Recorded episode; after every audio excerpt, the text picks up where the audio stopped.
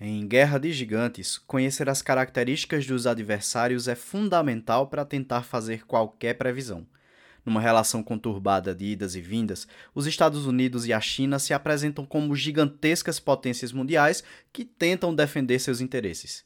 Continue conosco e acompanhe nossa conversa com dois convidados sobre esse tema que tem movimentado os noticiários internacionais. Diocast, episódio 3 a guerra comercial entre China e Estados Unidos.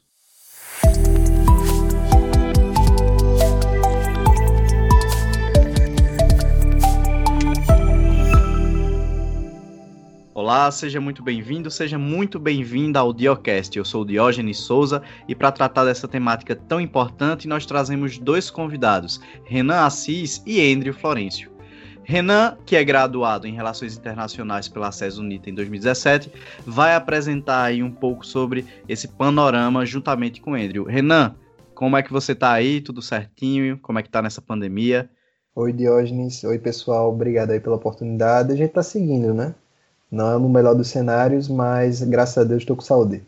Verdade. Estamos aqui cada um em sua casa, gravando através de um vídeo de um vídeo não, né? De um áudio, uma audioconferência, de uma chamada.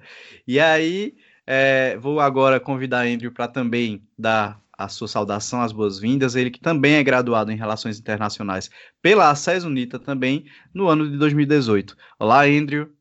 Olá, Diógenes. Olá a todos e a todas. Obrigado pela oportunidade e vamos aí desenvolver esse assunto. Muito bem. Bem, para iniciar, eu gostaria de perguntar a vocês, né, é, quais, são, quais foram as circunstâncias que permitiram a ascensão da China, né? Porque a gente sabe também que a China ela é hoje uma potência mundial. Mas como foi que isso se deu? Né? Quais foram as circunstâncias que permitiram essa ascensão, esse crescimento, de modo que a China estivesse hoje no patamar em que está? Então, Diógenes, para compreender como se deu é, o início desse conflito entre os Estados Unidos e a China, é preciso entender como a China se alçou um ator global a nível de estar cara a cara com os Estados Unidos. Né? E isso se inicia, a China, que a gente conhece hoje, ela tem início após a Segunda Guerra Mundial. Né? Quando os aliados vencem a guerra, a gente vê a ascensão de duas potências globais, que eram os Estados Unidos e a União Soviética. E aí a China ela passa a se unir aos ideais é, soviéticos. E com isso a gente vê que há essa divisão de interesses, mas que com o tempo a China ela passa a distinguir do comunismo que era pregado na União Soviética e passa a ter seu próprio tipo de comunismo. Nisso, a partir da década de 70, por volta da década de 70, a China ela vem com uma transformação. Né? Ela se aproxima dos Estados Unidos e passa a ter o que a gente pode chamar de capitalismo de mercado. Né? A gente vê uma liberação é, econômica, vê uma abertura econômica e, mas politicamente a China ela mantém os seus ideais que em tese seriam ali de comunismo, né? Que é um a gente pode chamar de um socialismo chinês, aos moldes chineses, né? E aí nisso a gente vê uma transformação interna na China, tanto na sua forma de produção, na sua forma de se comportar perante o mundo, mas ainda assim a China ela não é vista como um ator global naquela época de peso para bater de frente com os Estados Unidos. Renan, o que, é que tu acha mais sobre isso? Perfeito, Andrew. Eu acho que, nesse sentido, justamente uma, uma, um ponto muito importante que você trouxe para a nossa discussão é a gente iniciar separando esse lado, esse aspecto político do econômico. Ok, que quando a gente analisa uma nação, quando a gente observa como um todo, eles são muito intrínsecos. Mas nessa nossa discussão a gente pode separar um pouquinho para entender que a China ela foi meio que esse híbrido, né? Entre uma política estatal né, de, uma, de uma, uma espécie própria né, como você citou, mas de uma economia que estava se aproximando dos Estados Unidos. E aí a gente pode citar né, o, o presidente que inicialmente lá atrás, é, Richard Nixon, ele foi o que se aproximou da China a ponto de conseguir né, uma conversa, conseguir fazer essa entrada né, num país que até então era mais fechado, digamos, ele era mais isolado do mundo. E a gente tem aí uma conversa, né, uma certa, um início do que vem a ser uma cooperação, né, Estados Unidos e China. Então, assim como o Andrew falou, a partir desse momento a gente tem o, um, uma certa abertura econômica para justamente um grande mercado como os Estados Unidos, e a partir dali a gente vai começando a ver o que a gente entende como ascensão chinesa. Né? E aí, no caso, Renan, só interrompendo rapidamente, é, então essa ascensão chinesa aí, ela teve, de certo modo, alguma relação com os Estados Unidos? Sim, sem dúvida. Sim, sim, sem dúvida. Né? É, lá atrás a gente tem, como eu disse, né, uma atuação dos Estados Unidos nesse início, assim, nessa, nessa furadinha da, da bolha dos Estados, do, da China. A gente pode até pontuar uma, um projeto chinês na época, que foi a criação de zonas econômicas, que foi justamente testes né, de megacidades que em cerca de, por exemplo, dois anos, saiu do zero para cidades com milhões de pessoas, com o intuito justamente de ter um maior desenvolvimento e ver como funcionava esse novo modelo chinês. Então a gente vê megas construções, indústrias, megas proje mega projetos que faziam com que a China pudesse testar, né, antes de ter uma abertura maior para o mundo, como seria é, essas zonas. E aí nisso se dá esse início desse projeto chinês de expansão econômica. E bem interessante ainda pegando esse ponto da, das zonas econômicas, né? Que essas zonas econômicas elas eram distribuídas, né, pela pela província chinesa. E nessa, quando a gente está falando especificamente desses pontos da, das zonas econômicas, a gente tem um desenvolvimento né, na produção, e aí a gente sai daquela população rural né, que já passou por um longo processo de sofrimento, é, e aí a gente passa a um desenvolvimento como um boom, né, de uma produção com mão de obra barata, justamente né, visando a alta lucratividade no sentido de maior produção com um custo de mão de obra baixo, né, e é, com a finalidade principal como lucro. Né, e isso justamente ganhou uma proporção gigantesca, porque a gente tem zonas, a gente teria né, na, na, na situação zonas econômicas para diversos setores. É, ainda assim, nesse ponto das zonas econômicas, a gente começa com trazendo essa, esse, essa porção ainda mais da abertura comercial. E a gente tem um dos fenômenos que é justamente é, quando a, tem essa abertura comercial da falsificação das marcas, né? Quando o, a China ela começa a ter mais esse contato e a produção cada vez mais, mais alta, ela começa a absorver essa ideia de marcas estrangeiras e começa a replicar isso dentro dela. E aí muito, a gente até tinha um, até pouco tempo uma ideia de que produtos chineses eram de baixa qualidade. Isso é verdade, eu muito... acho que essa questão aí terminou criando um estigma, né, de que o que Sim. vem da China não presta, o que vem da China é de baixa qualidade. Isso, isso. Vem exatamente desse ponto, Diógenes. Assim, não necessariamente esse é o nascimento desse, desse estigma, mas é uma das grandes forças sobre isso, porque justamente como a finalidade que eu meti, como a gente estava comentando, né, é uma alta produção é uma mão de obra barata. Então, assim, o cuidado ele termina sendo um pouco menor com, com o consumidor final, né, pode-se assim dizer. E esse fenômeno de alta produção faz com que realmente a qualidade ela seja outra. Mas, óbvio, isso, né, esse estigma existe ainda em, algum, em algumas regiões, em algumas pessoas, com algumas empresas, mas a China está muito mais além disso.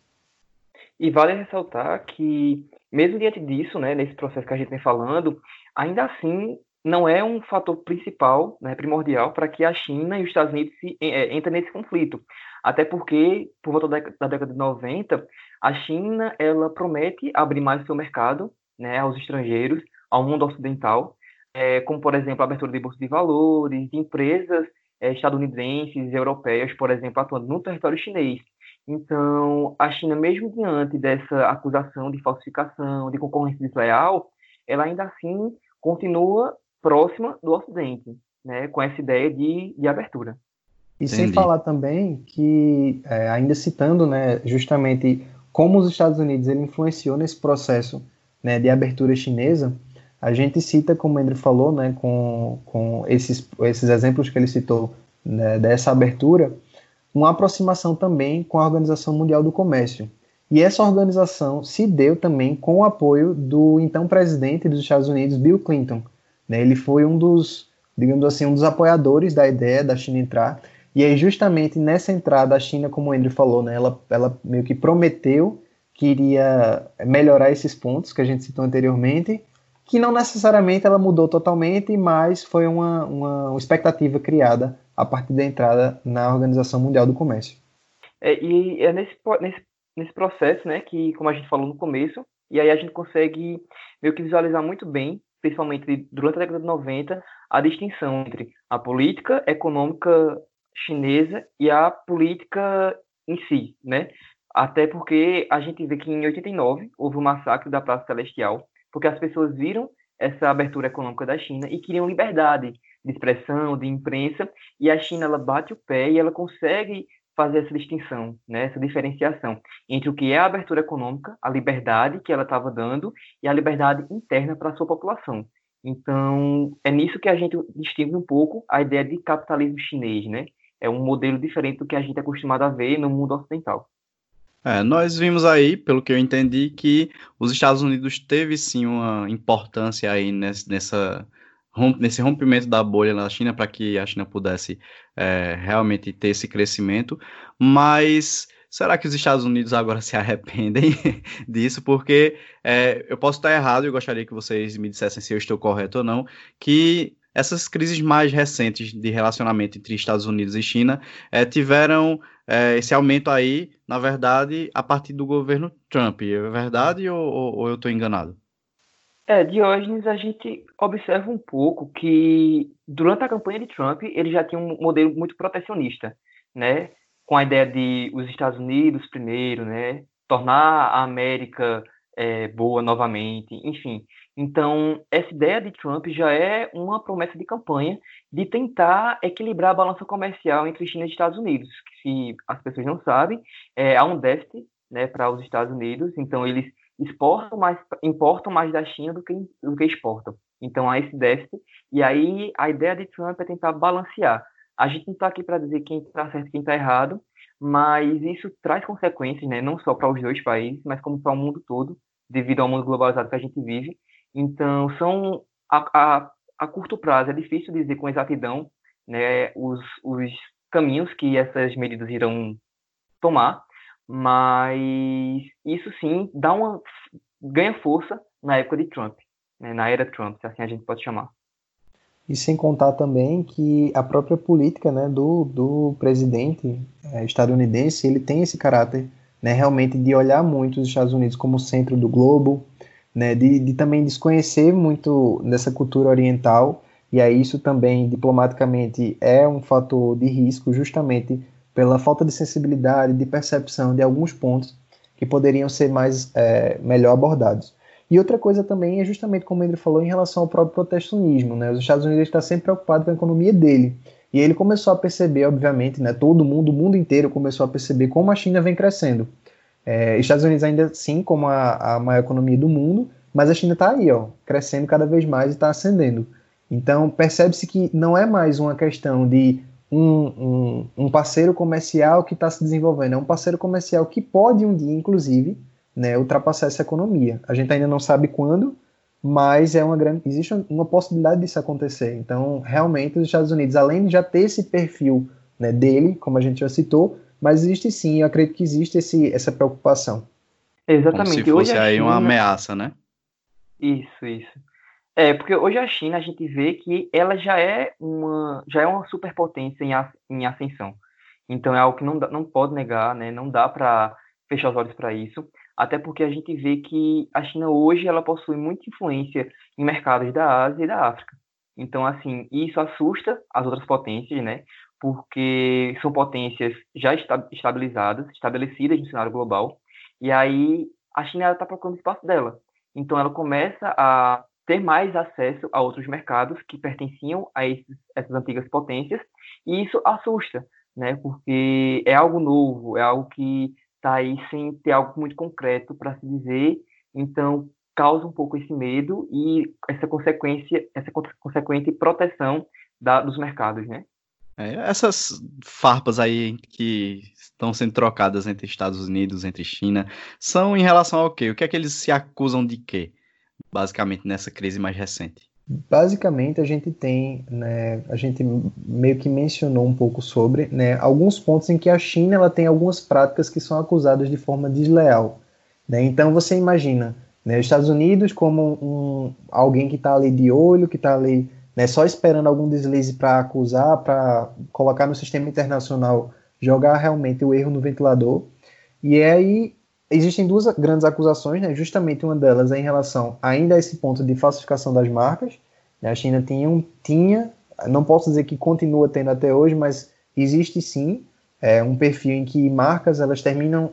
É, a ideia que a gente tem de propriedade intelectual, de uso das marcas de forma é, garantindo esse direito, muitas vezes não são totalmente é, respeitados nesse tipo de comércio, comércio chinês.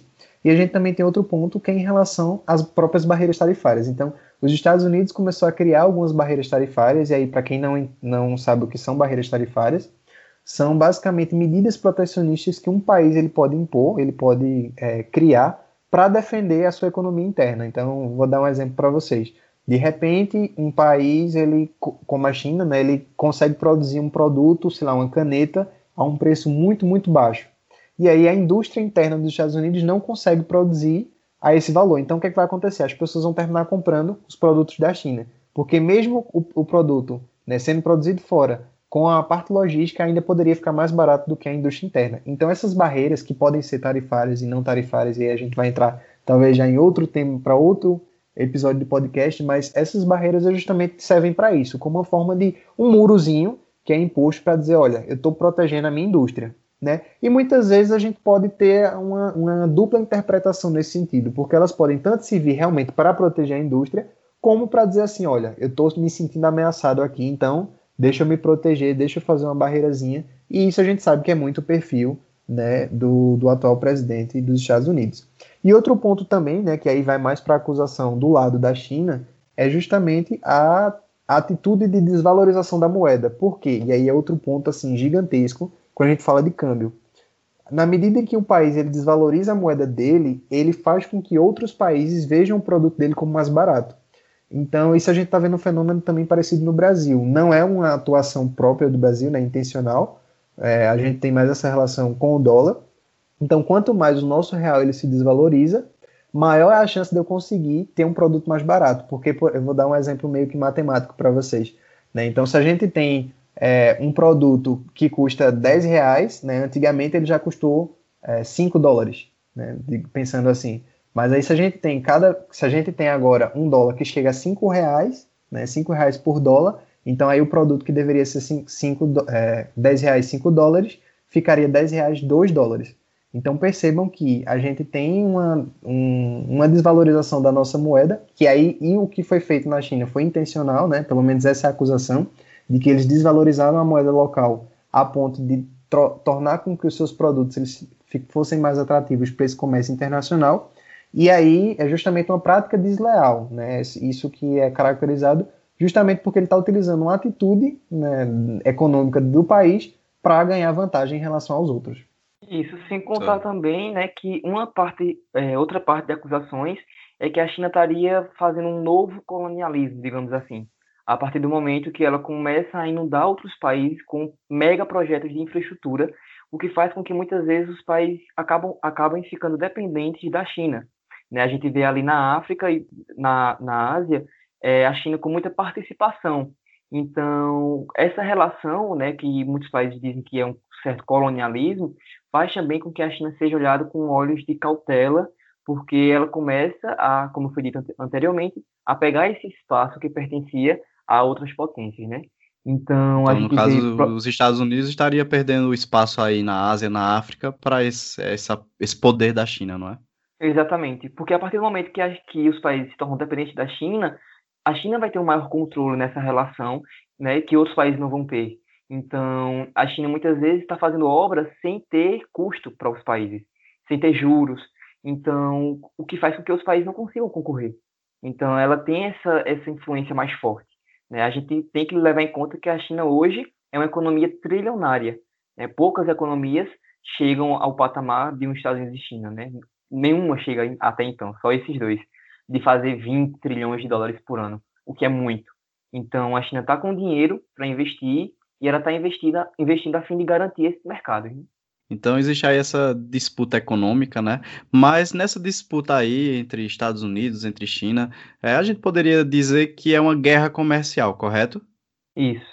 Guerra e comercial. aí, é, deixa eu tentar entender. Essa guerra comercial seria uma espécie de guerra fria, só que, claro, agora sem a questão bélica? Diógenes, pelo menos ao meu ver, não, talvez, porque a gente observa na Guerra, na guerra Fria que ela havia um conflito é, intermediário né, entre os Estados Unidos e a União Soviética, que havia um, uma troca bélica. Né? Os Estados Unidos e a União Soviética não se enfrentam diretamente, mas no, na, nos países subdesenvolvidos, gente, se assim a gente pode dizer, havia conflito. Até então, a gente não tem essa, essa troca né, de conflitos periféricos entre China e Estados Unidos. Então, é, eu vejo basicamente como realmente uma guerra comercial. Né? Os moldes da Guerra Fria, eu acredito que esteja um pouco longe ainda de, de alcançar. Renan pode complementar, se ele achar e, melhor. Sim, eu, eu concordo, André, sem falar também que a gente agora está num contexto um pouco diferente, né? A gente tem ali Exato. uma bipolarização. Então, o que era ocidental, o que era oriental, basicamente nessa ideia, aí a gente pegando uma régua no meio. E agora a gente, quando a gente fala de relações comerciais, a gente tem outras, é, digamos assim, outras entidades que são fortes, né? Que são as organizações internacionais, que de certa forma, né, vezes por vezes, né, até alguns teóricos questionam realmente a sua efetividade, a efetividade dessas é, instituições, como por exemplo a Organização Mundial do Comércio, que está ali representando um, um, um, conjunto de países e tentando, né, de certa forma, trazer, entre aspas, a justiça comercial. Como também a gente tem outras, outras, é, outras nações que têm sua representatividade econômica. Então, por exemplo, hoje é inegável a gente dizer que um país, algo que acontece com um país, não pode influenciar outros. Pode. Né? A gente está falando de uma cadeia global de, de relações comerciais. Então, o que acontece entre Estados Unidos e China afeta não só Estados Unidos e China, mas termina afetando também é, os seus parceiros comerciais, né, os países que fazem essas relações com eles. E aí, justamente, é um contexto bem diferente né, do que a gente tinha em relação à Guerra Fria, por isso que eu também concordo né, com as palavras de Andrew. É porque a gente observa que também havia uma guerra ideológica né, entre dois mundos, se assim a gente pode chamar, que era o capitalismo e o comunismo.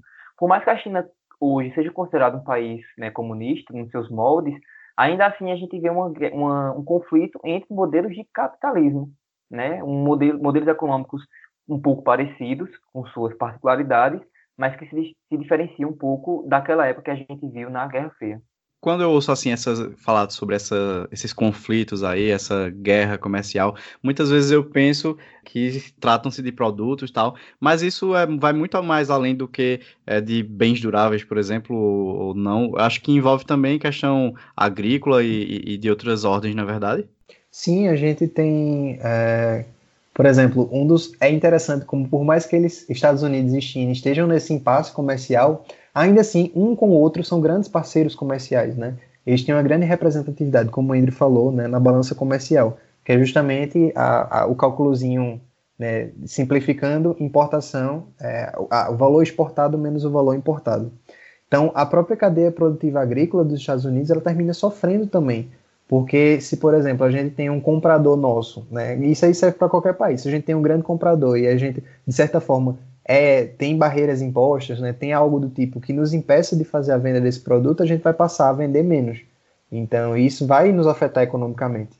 Exatamente. E a gente pode trazer um pouco para o Brasil, né, talvez mais à frente dê para falar um pouco mais, mas o Brasil ele sofre muito, porque Estados Unidos e China são grandes parceiros comerciais do Brasil. Né? A China Exato. é o principal parceiro comercial nosso. Então, então no gente... caso, essa crise aí, ela tem impacto em outros países, como o Brasil. Não fica só entre Estados Unidos sem dúvida, e China, não é isso? Sem dúvida. Exatamente. A, a, a saber, né, entre os... Digamos assim, não posso generalizar para todos os produtos, mas China, Estados Unidos, União Europeia, né, considerando o bloco, e a Argentina são os nossos principais parceiros econômicos, né, para diversos produtos que a gente tem. Então, qualquer, qualquer ação ou qualquer conflito que aconteça com esses países, obviamente, vai nos afetar. Né? Então, se existe uma crise específica naquele país, obviamente o consumo ele vai ser alterado, obviamente né, a, a, nossa, a, nossa, a busca pelos nossos produtos brasileiros também vai ser afetada. Isso, porque até, até porque o Brasil é um grande é, exportador de commodities, né? E a China ela compra muito a nossa soja, o nosso minério de ferro, de ferro e outras matérias-primas. Então, Petróleo, né?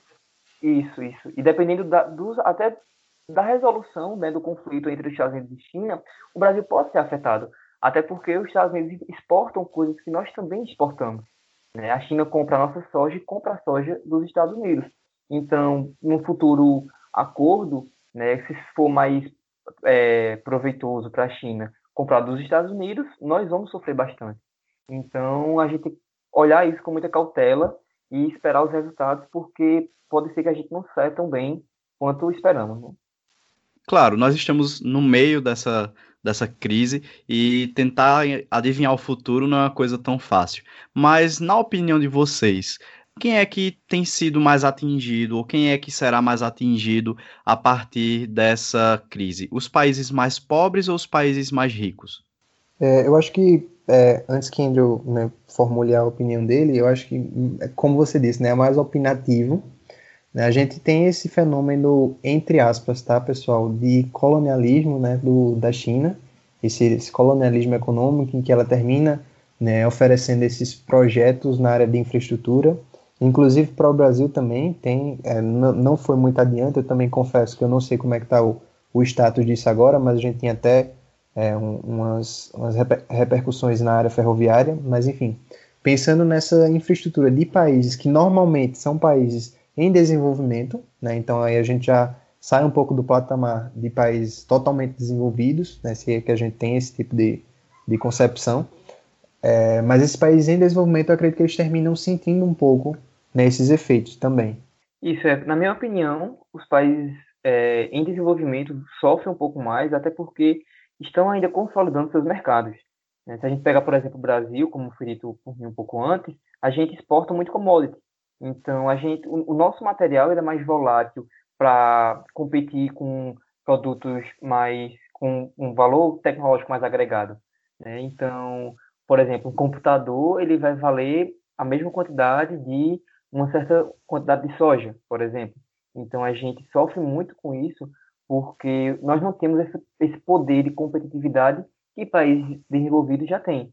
Assim, vocês têm observado que a, as pessoas nos Estados Unidos, a população, né, os grupos políticos, eles têm feito uma grande objeção a essa guerra, a esse conflito, ou vocês enxergam que eles estão meio que passivos nessa situação por se sentirem talvez é, ameaçados, né? O país se sentir ameaçado por esse crescimento tão grande da China que pode talvez um dia aí ultrapassar o mercado e o poder da, dos Estados Unidos.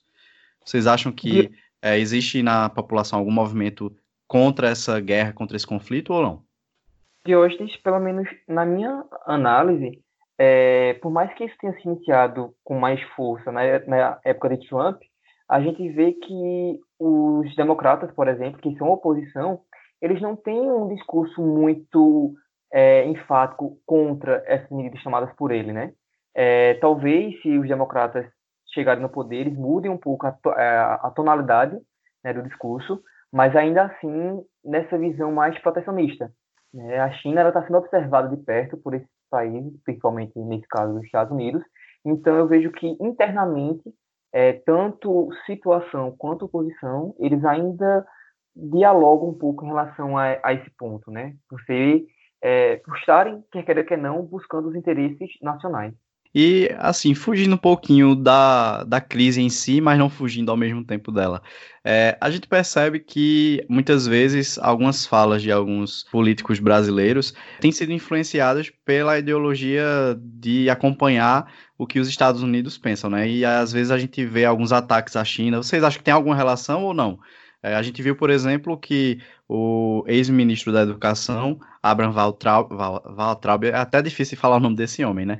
É que ele fez algumas, algumas ele emitiu algumas opiniões, né, sobre a China que são consideradas aí racistas, são consideradas preconceituosas. E vocês acham que tem alguma coisa a ver ou não? Foi só realmente uma opinião aleatória ou tem talvez alguma conexão aí com a, os posicionamentos ideológicos dos governos dos Estados Unidos e do Brasil que parecem que se consideram aliados, né? Alinhados também, não só aliados.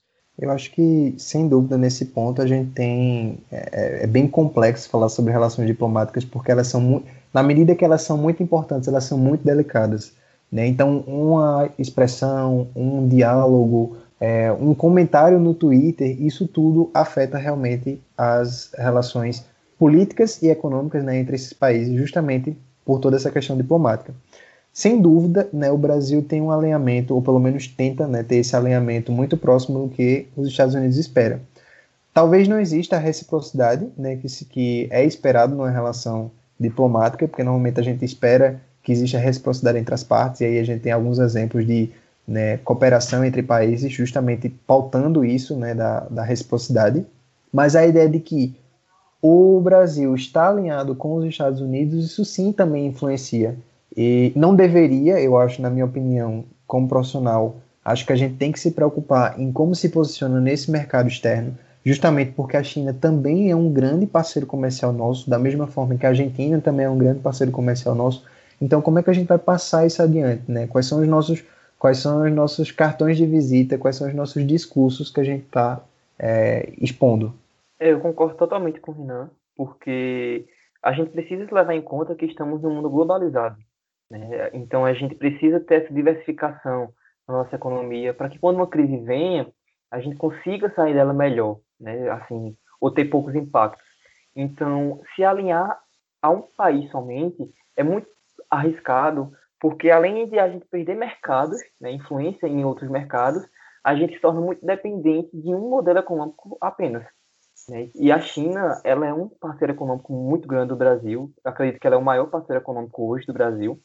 É, então a gente tem que tratar isso com delicadeza, porque a gente não pode dar o luxo de perder um grande aliado como esse. Independente das diferenças ideológicas, diferenças políticas, é um parceiro comercial grande que a gente depende hoje muito, é, que consome muito as nossas matérias-primas, e a gente não se pode dar o luxo de perder um mercado como o chinês, que vale ressaltar, em termos de população, né, é a maior população do mundo. Então, é algo que a gente precisa olhar com bastante cautela. E assim, nessa crise de pandemia da Covid-19 que nós estamos vivendo, eu acredito que essas relações e essas crises aí, elas vão sofrer alguma influência a partir dessa crise pandêmica que o mundo está vivendo, né? Eu acho que as economias de todos os países está, está sofrendo, né? E eu acredito que isso vai ter impacto também é, no pós-pandemia, né? Eu acredito que essa, essas crises aí podem talvez se intensificar ou não. Vocês acham o quê? Em relação a justamente abordando exatamente a pandemia, né, existem algumas previsões, algumas, algumas expectativas em que a China ela perca um, um, um certo poder econômico na ideia de que alguns mercados eles começaram a ter entre aspas, né, um certo medo e aí, obviamente, isso também vai ser ligado à xenofobia, eu acho que é um dos sentimentos mais preocupantes daqui para frente, porque justamente é, é grave sempre associar isso ao país, mas existem sim expectativas em que é, empresas elas busquem por outros fornecedores para não ter apenas o acesso na China. Né? Então, para que seu único fornecedor não seja chinês, eles estão sim diversificando, diversificando os mercados. E aí até a gente entra em um certo assunto que seria a ideia de que o Brasil hoje é o grande celeiro mundial, é o grande garantidor né, da segurança alimentar, justamente porque a gente, o que está né, sustentando nossa balança comercial hoje são as exportações de justamente commodities, né, soja, a gente tem açúcar, né, a gente tem alimentos em geral, mas também tem outros tipos de commodities.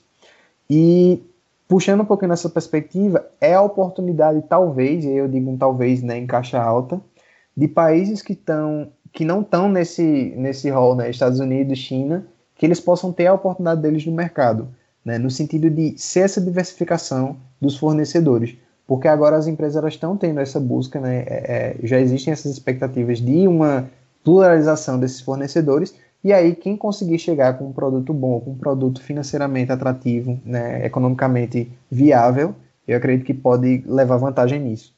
Bem, o nosso papo está muito bom, está muito interessante, mas eu acredito que hum, outras oportunidades surgirão para nós discutirmos diversos outros assuntos. É, o, o Diocast está aqui aberto para vocês, para vocês virem sempre que quiserem, para a gente discutir essas temáticas de, que são assuntos tão importantes, né? Porque a gente sabe que no mundo globalizado, o que acontece no outro lado do mundo tem total influência no que acontece aqui, né? Nessas relações. Então eu vou agradecer demais a vocês, eu vou deixar que vocês aí se despeçam, mas é, já gostaria de deixar bem claro aqui que o convite já está feito para a participação em outras vezes e agradecer por terem aceitado é, esse convite de estar aqui hoje conversando sobre essas relações aí, essas crises que estão existindo, especialmente entre Estados Unidos e China. Então, Renan, a palavra aí é sua.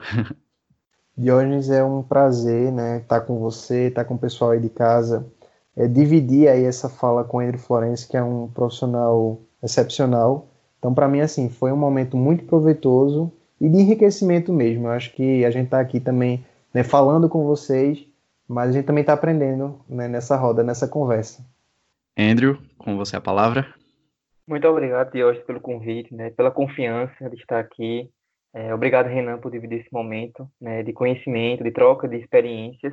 E espero estar aqui mais vezes contribuindo um pouco com o que eu sei. Sem dúvida. Eu acredito que sim, é um grande aprendizado para todos, inclusive para mim, que estou fazendo pela primeira vez aqui um podcast com convidados. E é claro que existem as barreiras aí por não estarmos presentes fisicamente, né? Precisamos fazer isso de forma remota, então não se torna algo tão natural como uma conversa presencial olho no olho, mas eu acho que esse momento de hoje foi muito importante e foi muito positivo. Né? Eu acho que nós conseguimos é, discutir aí várias temáticas importantes e quem está nos ouvindo com certeza aprendeu alguma coisa de tudo isso que nós falamos hoje. Bem, pessoal, é isso aí. O Diocast de hoje fica por aqui. Gostaria de agradecer mais uma vez por terem ficado até aqui escutando nosso Diocast, nosso podcast que trata sobre diversos temas e espero vocês no, no próximo episódio. Tchau, tchau.